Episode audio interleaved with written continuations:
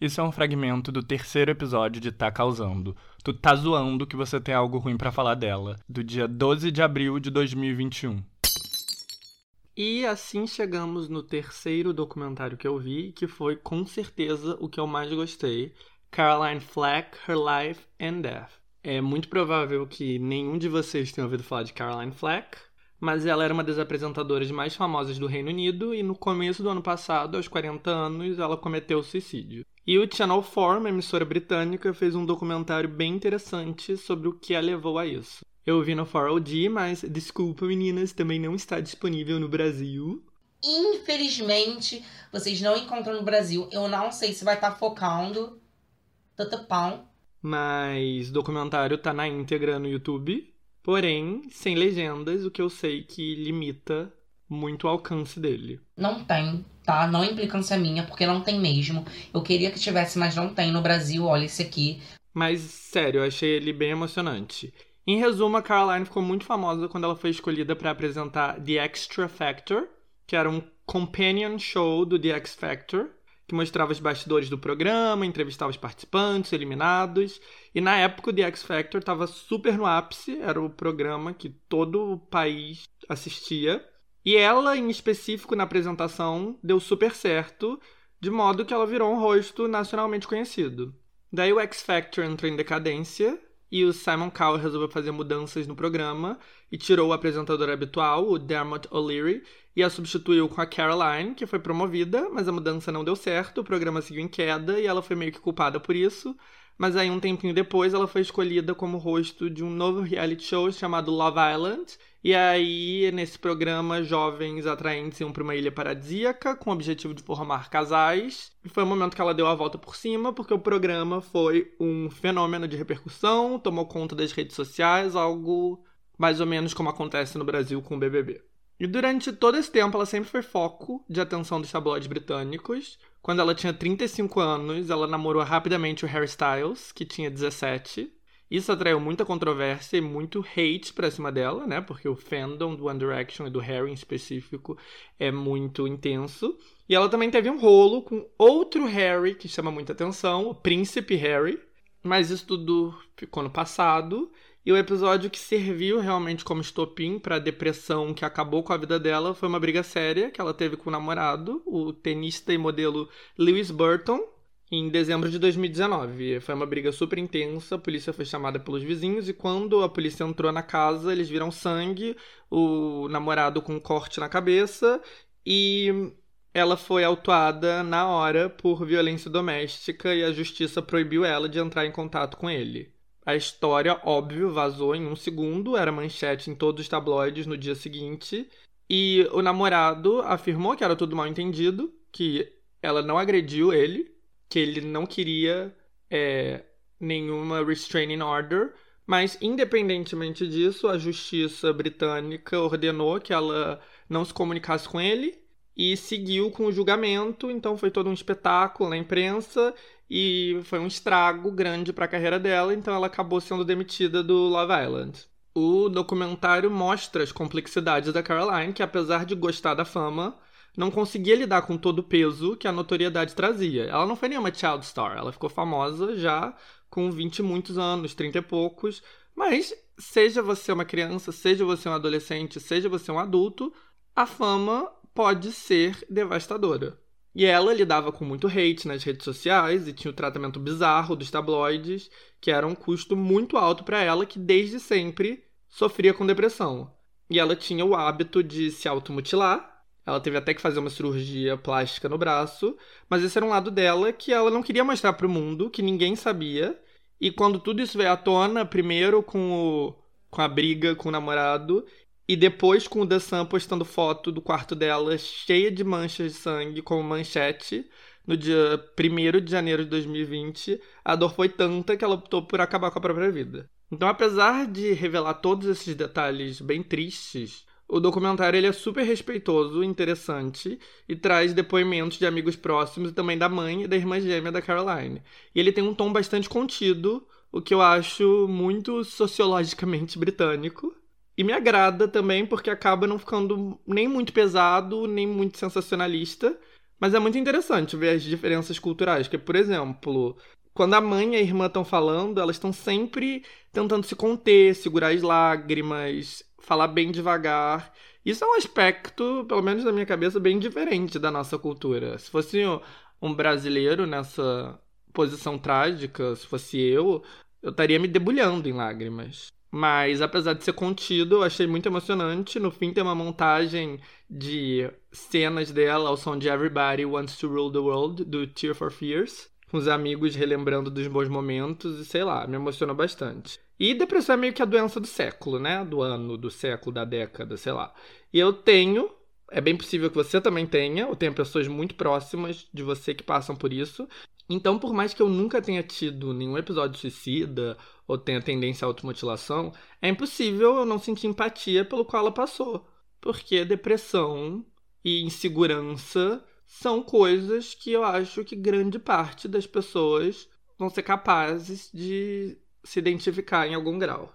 Enfim, eu gostei bastante e recomendo. E já que entramos aqui, né, no universo britânico, eu quero encerrar falando da entrevista da Oprah com a Meghan Markle. Were you silent or were you silenced? Eu sei que é um assunto batido, mas mesmo assim eu tenho algumas coisinhas que eu queria acrescentar ao debate. Eu demorei um pouco para ver a entrevista, quando eu vi todos os principais fatos já eram de conhecimento público, então achei um pouco chato. A Oprah estava lá linda, a Meghan linda, os memes gerados foram divertidos, mas no final das contas, era uma entrevista entre uma bilionária e uma integrante da realeza, e é meio ridículo a gente achar que qualquer coisa importante vai sair dali. Importante no sentido de divisor de águas para a sociedade. Tendo dito isso, é impossível não simpatizar com Meghan ao ouvir ela relatando né, todo o racismo que ela sofreu, como ela foi tratada pela família real, pela imprensa.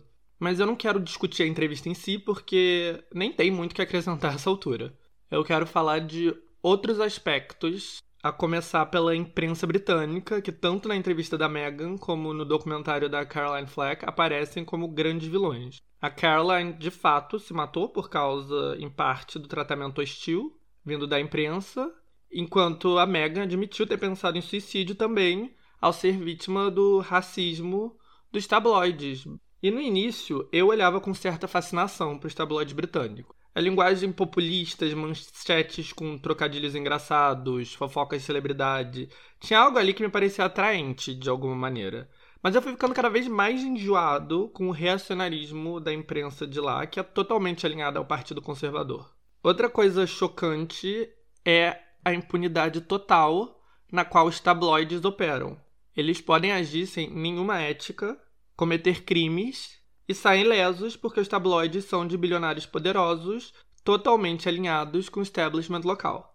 Eu acompanhei as eleições britânicas de 2017 e 2019 porque eu gosto muito do Jeremy Corbyn, que naquela época era o político de esquerda que representava o Partido Trabalhista, e ver a cobertura dos tabloides foi uma das experiências mais nojentas que eu já vi na minha vida. Algo assim, no mesmo nível de ver o tratamento da imprensa brasileira à eleição do Bolsonaro ao impeachment da Dilma. E o pior é que esses tabloides eles dão o tom da cobertura geral de tudo no Reino Unido. Até a BBC e veículos ditos sérios vão no embalo deles. É uma coisa muito feia de se ver, muito bizarra.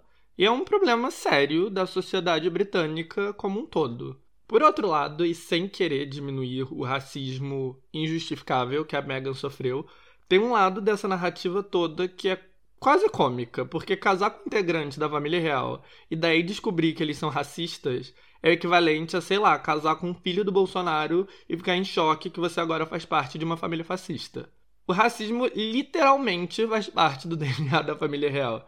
Eu sei que tem muito marketing em cima deles, então a gente vê eles como celebridades apolíticas e inofensivas. Mas eles são uma família reacionária e conservadora até o último fio de cabelo. E assim, nesse cenário, uma coisa muito esperta que a Meghan fez foi dar o fora e se proteger se alinhando com outro establishment.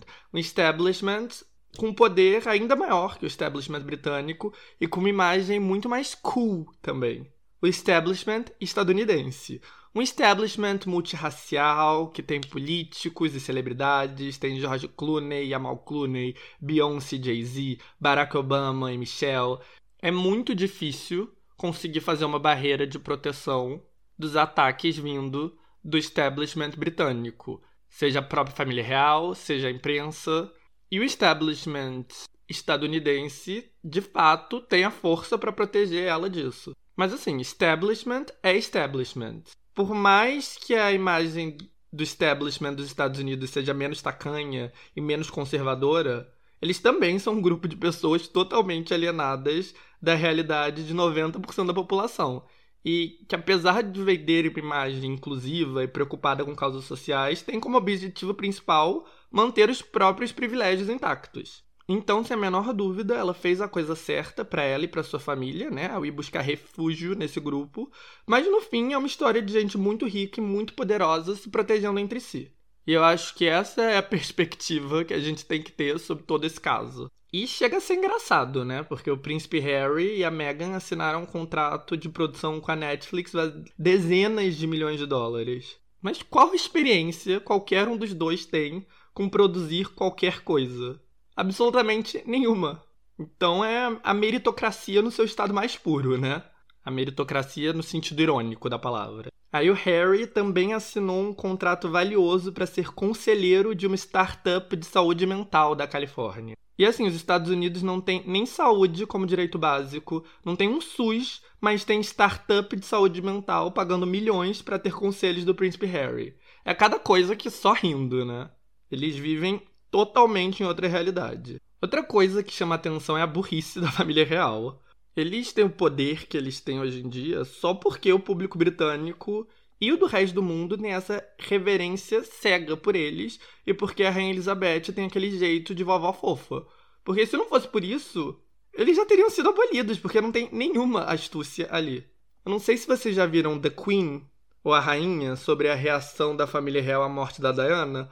O plano deles era simplesmente ignorar o que tinha acontecido, já que a Diana não fazia mais parte da família real, até que o primeiro-ministro interveio e foi lá dizer que se eles não honrassem a Diana, que era amada pela população em um nível inédito, a popularidade deles ia evaporar. E a reação deles ao documentário mostra que, desde então, eles não aprenderam nada. O Harry e a Meghan dizem que foram vítimas de racismo de alguém da família, mas não revelaram de quem. Aí no dia seguinte, a manchete do Telegraph, um dos jornais principais britânicos, é uma entrevista com o amigo negro do príncipe William dizendo que ele não é racista. Ou seja, não só revelando, né, quem fez o comentário, como literalmente usando do artifício de como posso ser racista, tenho um amigo negro em pleno 2021. E eu acho que essa que era a diferença da Diana e o motivo pelo qual ela era tão amada. Porque, diferente da família real, ela entendia o tempo que estávamos vivendo. Numa época que existia um discurso super reacionário sobre HIV, que todo mundo tinha medo de se quer chegar perto de alguém com a doença, ela estava lá abraçando pessoas HIV positivas. Ela andava por campos minados, ela visitava vítimas com feridas gravíssimas em hospitais, ela falava abertamente sobre sofrer de bulimia, sofrer de depressão, ela realmente era uma figura anti-establishment. E era isso que fazia dela ser tão amada. Era por isso que ela era princesa do povo. E por isso que, desde a princesa Diana, não existe uma figura tão unanimamente idolatrada pelo público britânico e pelo mundo todo, porque ela era única nesse sentido. E a Meghan, em contrapartida, nunca teve a intenção de ser anti-establishment, muito pelo contrário, e não dá nem para dizer que ela tá errada, porque por ser anti-establishment, a Diana acabou sem nenhuma proteção, totalmente vulnerável aos paparazzi e tabloides, e a história dela acabou como acabou, né? Com ela morrendo num acidente de carro ao ser perseguida pelos paparazzos. Mas é impressionante a maneira que ela encarou o establishment. E Diana parte, eu acho que a Meghan merece criar sua família longe do racismo da família real e da imprensa britânica. E que ela tá super certa em tomar o controle da narrativa, eu acho que ela fez isso bem. Ela tava super eloquente na entrevista. Ao mesmo tempo que, por outro lado, isso tudo é uma distração, né? uma briga de elite. O fato de nós, pessoas normais, sermos levados por esse drama como se tivesse relevância para nossa vida, não deixa de ser engraçado. Mas teve sim alguns pontos da entrevista com a Megan que eu achei bem legais. Acho que é sempre bom ser honesta em relação à depressão que você passou, aos momentos difíceis, ao racismo que você foi vítima. E eu gostei dela também defendendo os sindicatos trabalhistas. Teve um momento na entrevista que ela falou que, quando atriz, ela era protegida por um sindicato, e isso era muito importante. Enfim, né? Sempre bom ver alguém aí expondo a merda que é a família real, apesar de toda a propaganda. Eu duvido que ela tenha como objetivo realmente fazer algum dano irreversível na imagem deles. Mas se isso for um passo na abolição da aristocracia a longo prazo, por mim tá super valendo. De maneira geral, a família real segue causando fascinação no mundo todo, né? Basta ver aí a repercussão que essa entrevista gerou. Nos Estados Unidos a audiência foi bem alta. Foi exibido na noite seguinte no Reino Unido, onde a audiência foi ainda mais alta. Foi o programa mais visto do ano e provavelmente vai se manter no topo até o final de 2021, porque a população britânica parou para ver a entrevista. Mas é tudo um grande espetáculo, né? Que nós somos apenas meros espectadores.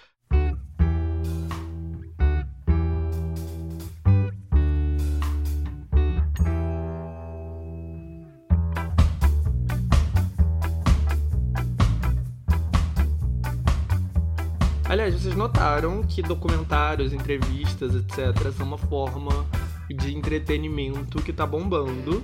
E um dos motivos para isso é que assuntos de atualidade que esses documentários cobrem geram bastante interesse do público e eles são bem mais fáceis de produzir do que séries e filmes que nesse momento da pandemia precisam de muita preparação e cuidados para serem feitas. E a gente curte, né? A gente curte se distrair com essa fofocada toda. E falando em fofoca e manipulação, eu vou encerrar esse segmento falando de um assunto que parece que aconteceu faz muitos e muitos meses atrás, mas na real faz pouco mais de um mês, que é a saída de Carol Conká do BBB, porque foi um momento que eu assisti me sentindo totalmente manipulado. No BBB, né, Carol Conká foi a grande estrela das primeiras semanas. Ela se mostrou uma pessoa desprezível. Eu não tenho nenhum tipo de pano para passar para ela. Mas o engraçado foi a sensação de justiça que o Brasil sentiu eliminando ela, né? Inclusive eu mesmo. Como se o tipo de comportamento que ela demonstrou na casa não fosse algo que ajudasse, mas que atrapalhasse nesse mundo capitalista que a gente vive. Ali, naquele ambiente específico, que por algum motivo muito louco, ela achou que seria um bom veículo para ela, ser escrota pode te ferrar. Mas na vida real, próprio Boninho deve ser a Carol Conká em pessoa. Nada como ser totalmente narcisista, manipulador e fora da realidade para se dar bem nesse mundo feroz do capitalismo. Se a gente for ver em multinacionais, as pessoas que chegam mais longe muitas vezes demonstram esse tipo de característica. Elas são narcisistas, elas não têm a menor noção, elas são manipuladoras. Não é à toa que a própria Carol Conká tinha uma carreira super bem sucedida até o momento que ela entrou no BBB. Apesar de todos os boatos do quão difícil era lidar com ela nos bastidores, o fato é que ela é uma das mulheres do rap mais bem-sucedidas do Brasil. Enquanto a gente estava lá achando que tirar a Carol Conká com 100% dos votos ia trazer justiça, a gente estava enchendo os bolsos de um monte de gente ainda pior que ela, porque o problema não é a Carol Conká, né? O problema é o capitalismo. E já que o capitalismo serve para lucrar, nada mais lógico que ele recompense quem o ajuda a atingir esse objetivo. E a eliminação da Carol Conká foi o pico de audiência do BBB em anos. A entrevista dela pós-eliminação com a Ana Clara foi a mais vista da história. Ela bateu recorde no Mais Você com a Ana Maria Braga na manhã seguinte. Então é lógico que a Globo vai recompensá-la ajudando ela a reconstruir a própria carreira. Ela é uma pessoa escrota, mas é uma pessoa que cumpriu ali perfeitamente a sua missão de trazer dinheiro para os cofres da emissora e que agora vai ser recompensada com uma série de documentários para o Globoplay, que dizem aí que inclusive também vai ao ar no horário nobre da Globo e que vai servir para tentar limpar a imagem dela. E no mundo injusto do capitalismo, nada mais justo do que ela receber esse tratamento, né? Mas bom, moral da história, vem mais documentários por aí. Para ficar por dentro de todos os acontecimentos da última semana, procure por Tá Causando na sua plataforma de ouvir podcasts favorita. Os dois episódios mais recentes estão disponíveis apenas na íntegra. E o Tá Causando está disponível no Spotify, na Apple Music e no aplicativo de podcasts da Apple. Se gostou, assine. E para mais informações, vá em tacausando.com.br. Muitos beijos!